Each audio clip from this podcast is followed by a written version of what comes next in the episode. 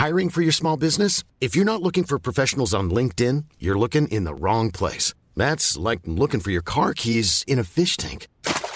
LinkedIn helps you hire professionals you can't find anywhere else, even those who aren't actively searching for a new job but might be open to the perfect role. In a given month, over 70% of LinkedIn users don't even visit other leading job sites. So start looking in the right place. With LinkedIn, you can hire professionals like a professional. Post your free job on linkedin.com slash people today.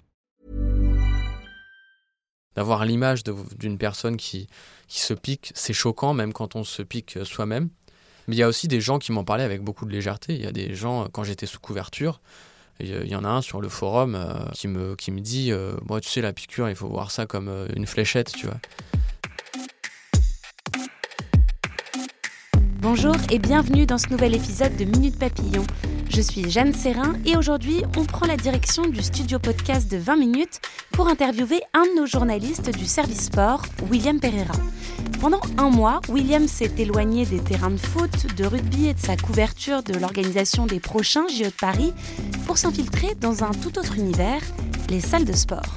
Son objectif, enquêter sur le fléau des stéroïdes anabolisants. Vous ne savez peut-être pas ce que c'est, pas de souci. William vient de publier son enquête, une série de trois articles sur le rapport des jeunes avec le dopage et il va nous raconter tout le déroulé de son travail, les témoignages inédits qu'il a récoltés et bien sûr ses conclusions sur la dangerosité des pratiques dopantes à la salle de muscu.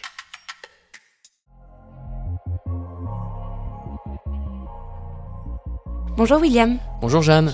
Alors pourquoi tu as choisi d'enquêter sur le dopage dans la musculation en faisant un focus sur ces jeunes? Alors parce que déjà récemment il y a eu pas mal de, reportages euh, sur les jeunes et la musculation, on a, pu en voir euh, chez nos confrères de quotidien notamment, mais j'ai trouvé que c'était sur un angle un peu obsolète, à savoir les, compléments alimentaires, un petit peu un, serpent de mer euh, sur la question de la musculation, alors que j'estimais qu'il y avait quand même beaucoup plus grave qui était en train de se développer.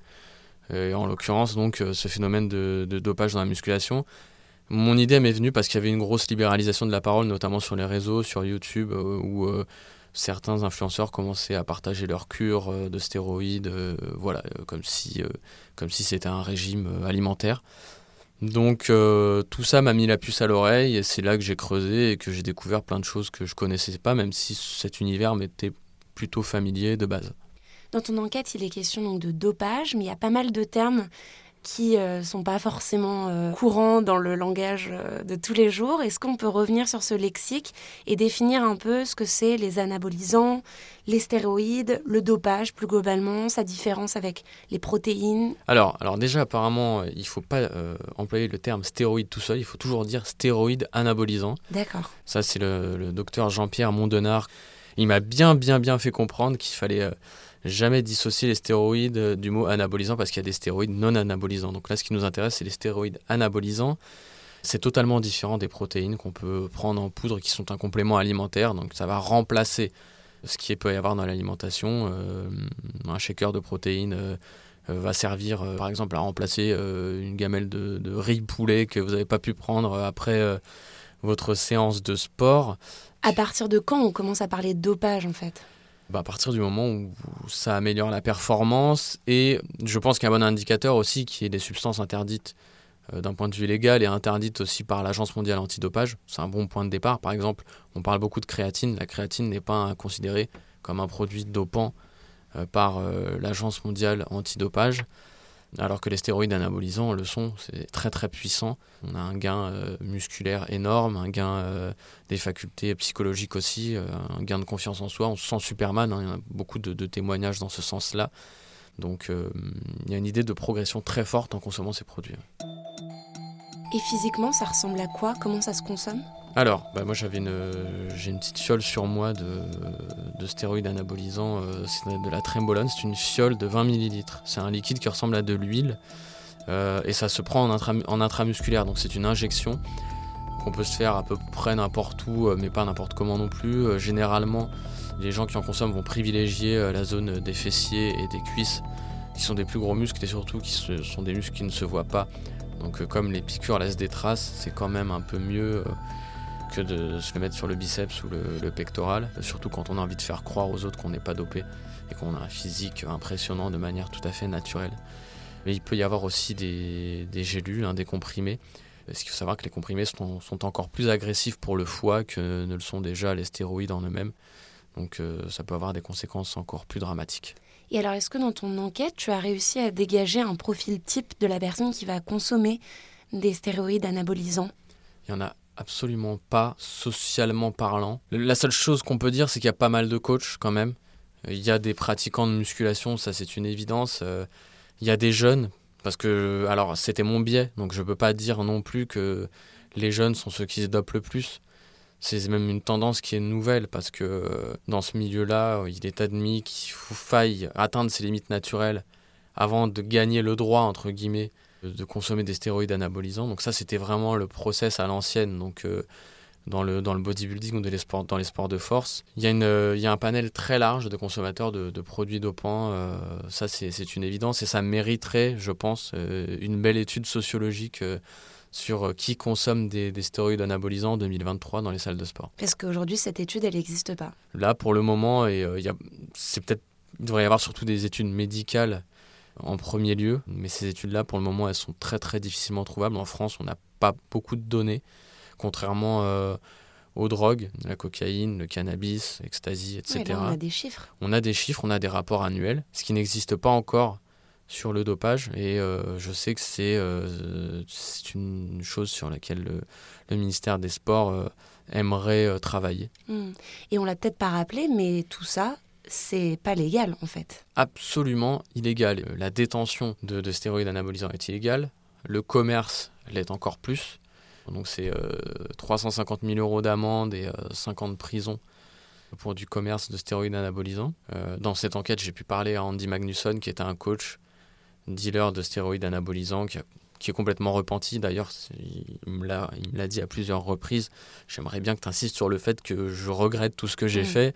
Donc euh, voilà, le message est, passé. Mais lui, ça a duré deux ans. C'est une ascension météorique. C'est euh, on est dans le consommateur-dealer. C'est comme ça que ça, commence. Euh, on en prend, on en parle à un pote et on va lui vendre. Sauf que lui, il est très bon commercial. Donc il a commencé à en parler à un, un pote, deux potes, un client, deux clients. C'est devenu exponentiel. Il a fini par arroser toute l'île de France. Il avait sa boutique de compléments alimentaires à Montrouge.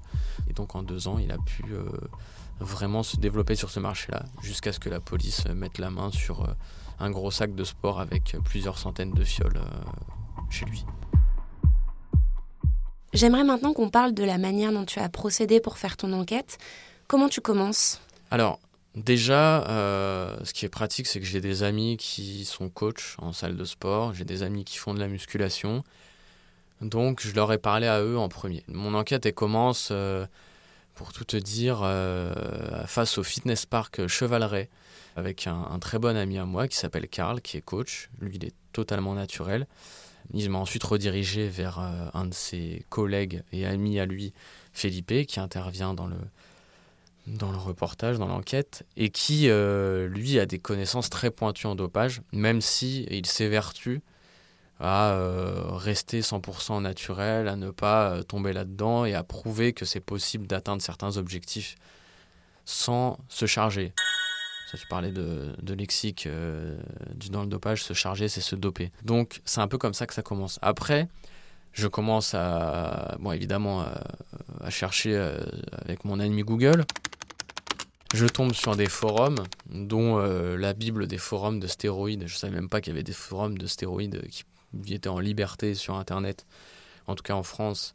Un forum qui s'appelle MesoRx. Et là, j'y vais très frontalement. Donc je dis euh, Salut, je suis journaliste, je fais une enquête. Je réussis à avoir un ou deux témoignages. Et là, du jour au lendemain, je me réveille, j'essaie de me connecter. Message d'erreur oups, euh, vous avez été banni du forum. Je dis ok, je recommence une deuxième fois, j'y vais toujours de manière frontale mais un peu moins. Et là, ça prend, allez, on va dire 3-4 jours de plus pour que je me fasse bannir.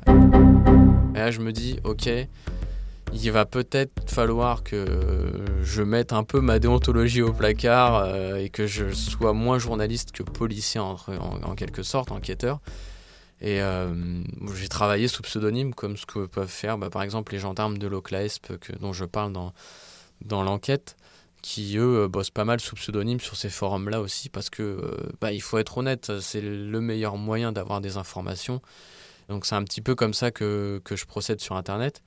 À la fin, je disais quand même que j'étais journaliste quand j'avais réussi à discuter un petit peu hors forum avec, avec certains d'entre eux qui n'étaient pas contents pour la plupart. Ouais, c'est important de le rappeler, ça quand même, qu'à la fin, tu leur dis je suis journaliste. Ouais, mais euh, il y en a un, ou deux qui m'ont dit que j'étais un traître, voilà.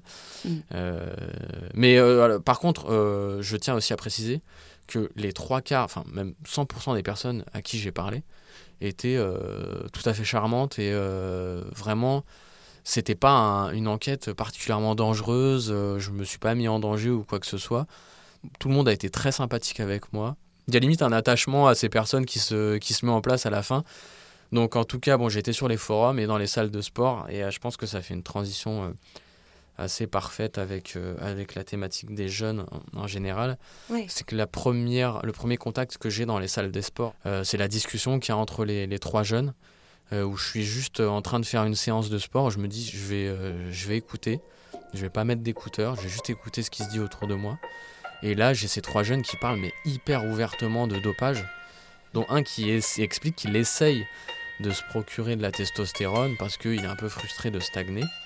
On se retrouve maintenant avec des gens qui parlent euh, innocemment et inconsciemment euh, de dopage euh, comme ça dans les salles de sport alors que c'est illégal et que je rappelle que des policiers aussi font des séances dans des salles de sport donc c'est en plus de ne pas être prudent d'un point de vue santé, c'est pas prudent d'un point de vue euh, judiciaire. Et donc parmi les témoignages que tu recueilles, il y en a notamment un qui est très fort dans ton article, c'est celui de Marc. Alors c'est un prénom euh, inventé pour garder l'anonymat de ce témoignage. Marc qui euh, été victime d'une arnaque. Est-ce que tu peux nous raconter ça? Alors Marc, il commande, enfin il fait sa, première cure sur, sur conseil d'une personne qui connaît, qui prend déjà des stéroïdes anabolisants qui lui conseille de commander euh, sur, euh, sur un site en particulier. Et euh, le problème, c'est qu'il va pas recevoir de stéroïdes anabolisants dans sa boîte aux lettres, il va recevoir de l'huile. Sauf qu'il va pas s'en rendre compte tout de suite. Il va prendre ses stéroïdes anabolisants, enfin ce qu'il croit être des stéroïdes anabolisants, pendant 2, 3, 4 semaines. La fiole commence à se vider, il a toujours aucun effet. Il commence à poser des questions sur les forums. Quelqu'un lui conseille d'analyser sa fiole, de faire analyser le contenu. Donc euh, ça coûte cher, hein. ça peut être 200, 300 euros. Donc c'est déjà il a commandé son produit euh, un peu plus de 100 euros, ce qui en soi était une arnaque, c'est beaucoup trop cher pour euh, ce qu'il a commandé.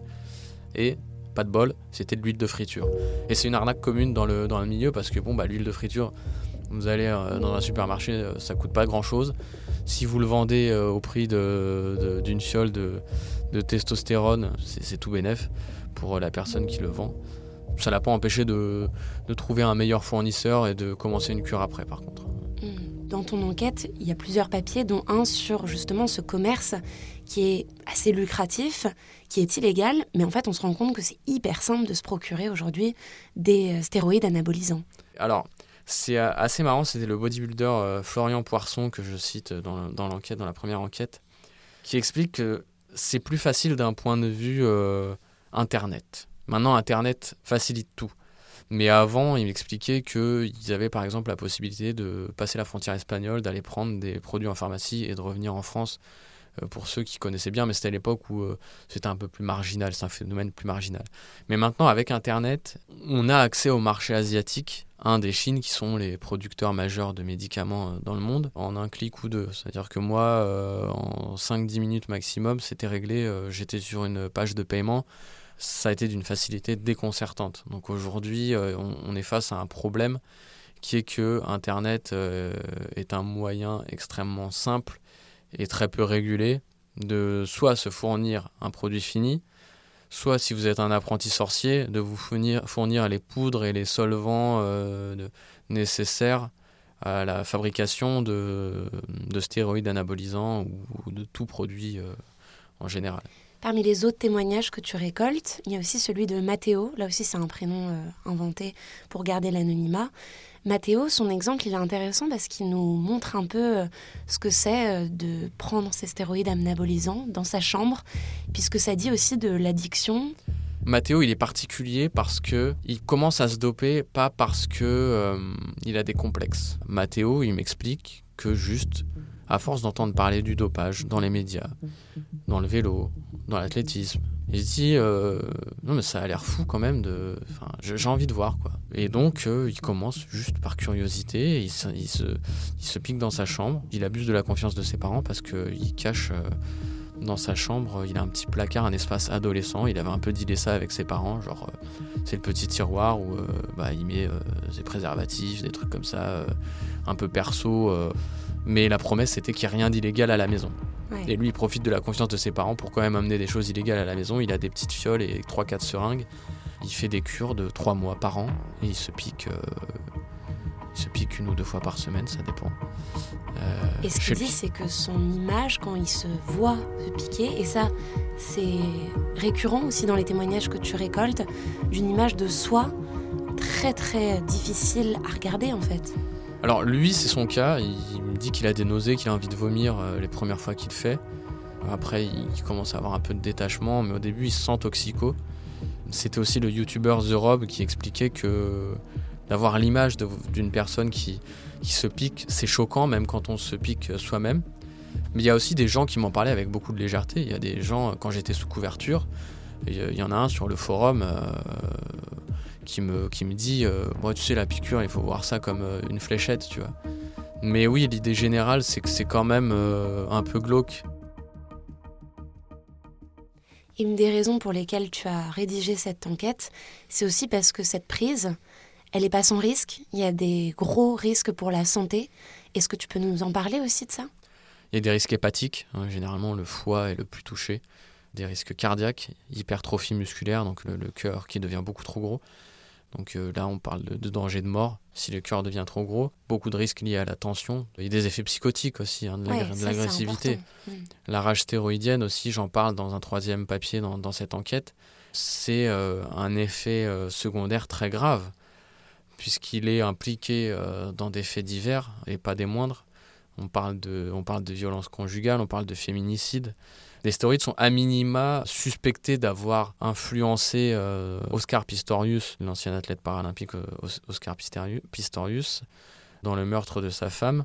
Debout sur ses moignons nus devant la cour, c'est l'image qui va rester de la chute d'Oscar Pistorius, de star mondial de l'athlétisme au criminel humilié. L'ancien athlète a tué sa petite amie en 2013 en tirant à travers la porte des toilettes. Lors du procès, il avait expliqué l'avoir prise pour un cambrioleur. La juge l'avait condamné à 5 ans de prison pour homicide involontaire, mais la cour d'appel a requalifié son crime en meurtre. Et euh, le Norvégien Anders Breivik, euh, qui avait tué 70 personnes dans une fusillade de masse, consommait des stéroïdes. Il avait admis consommer des stéroïdes. Alors, il consommait également d'autres drogues, mais il avait fait une cure de stéroïdes pour augmenter sa force physique et se sentir plus fort psychologiquement. Parce que ça a cet effet-là, en fait. Ça a un effet de, de surpuissance, pas que musculaire. On se sent Superman, on se sent confiant. Le, professeur euh, Jean-Pierre de Mondenard me rappelait, docteur spécialisé euh, dans les, dans les questions de dopage, il m'expliquait qu'il y avait même des, des, champions de billard qui s'étaient fait euh, contrôler positif aux, stéroïdes anabolisants. Parce qu'ils cherchaient justement cette, cette libération, cette surconfiance qui, se, qui peut donc déboucher sur une hyper-agressivité parce que quand vous prenez des stéroïdes à la longue, euh, vous avez de plus en plus de chances de développer cette, cette agressivité qui peut se transformer en rage stéroïdienne. C'est un des effets. C'est un des effets secondaires les plus spectaculaires et euh, qui a le plus d'effets sur euh, la santé d'autrui. Malgré tout, on n'arrive pas aujourd'hui en France à avoir des chiffres exacts sur le nombre de morts à cause de prise d'anabolisants, de, stéroïdes anabolisants. Oui, c'est ce que j'ai pu remarquer dans mes recherches. c'est très très dur de trouver des données. Quand il y a des décès de jeunes, notamment pour des raisons cardiaques, on ne va pas se dire que c'est parce qu'ils consomment des, stéroïdes anabolisants, alors que ça existe. Donc euh, il y a peut-être effectivement un, travail à faire là-dessus encore pour avoir des, données euh, chiffrées sur ce phénomène-là. Euh, on sait que ça existe, mais on ne sait pas à quel point ça existe. Est-ce que tu as rencontré des réticences de certaines sources à te parler? Oui, et d'ailleurs, euh, c'est pour ça qu'on voit bien que euh, bah, il y a beaucoup de noms qui sont modifiés. tu euh, parles aussi de la réticence des salles de sport à te répondre. Oui, alors les salles de sport c'est un peu difficile aussi parce que évidemment sans les dédouaner, hein, il faut aussi admettre que c'est leur marché et qu'elles n'ont aucun intérêt à jeter en pâture une grosse partie de leur clientèle. Parce qu'aujourd'hui les, les, personnes qui, qui, se dopent sont des clients comme des autres pour elle et qu'il il est hors de question de, s'en séparer parce que c'est un manque à gagner. La concurrence est rude. Si vous organisez, alors je ne sais même pas comment ça pourrait être fait, des contrôles, je ne pense pas que ce soit possible. Mais si vous faites le tri en tout cas et que la concurrence ne le fait pas, vous perdez une part de marché. Donc ça, c'est évidemment un argument qui doit freiner les salles de sport dans, cette perspective de, régulation, on va dire, de, la pratique du dopage dans la musculation. Parmi les politiques qui ont été euh, mises en place pour lutter contre ce dopage, cette consommation, il y a eu un plan qui a commencé en 2020 de la part du ministère des Sports, un plan national de prévention du dopage et des conduites dopantes dans les activités physiques et sportives. Ça devrait aboutir en 2024 et une des mesures importantes de ce plan, ça serait la mise en place d'un label pour les salles de sport qui justement sensibilise à ces questions. Est-ce que selon toi, c'est sur ce terrain qu'il faudrait avancer, que la politique peut agir en faisant des labels? La labellisation, elle est, euh, elle est de toute façon positive parce que ça prouve qu'il y a une attention particulière euh, du ministère des Sports et des des autorités sur cette question. C'est positif de dire qu'il y a un problème. Maintenant, on sait que ce label a existé notamment pour les compléments alimentaires, qu'il y a peu de marques qui, s'y sont soumises. Euh, je pense qu'il euh, faut plutôt creuser du côté de la pédagogie en premier lieu, chez les plus jeunes, de, continuer effectivement à, aborder les effets secondaires, à marteler les dangers du dopage euh, sur la santé. Comme le disait Sylvain Noyau, euh, le gendarme de l'OCLAESP, euh, peut-être travailler sur l'image des produits dopants, donc en faire quelque chose de négatif, quoi, comme la drogue. Le, label en lui-même ne suffira pas. c'est une évidence. Il est nécessaire, mais il ne, il ne suffira pas. c'est un label AFNOR et tout ça devrait aboutir en amont des prochains Jeux Olympiques de Paris Exactement. en 2024. Merci beaucoup, William. Merci, Jeanne. Si vous souhaitez découvrir et lire l'enquête de William, elle est disponible gratuitement sur le site de 20 minutes. Merci d'avoir écouté cet épisode de Minute Papillon. S'il vous a plu, eh bien n'hésitez pas à le partager, à en parler autour de vous et puis à vous abonner sur votre plateforme ou appli d'écoute préférée. À très vite et d'ici la bonne écoute des podcasts de 20 minutes.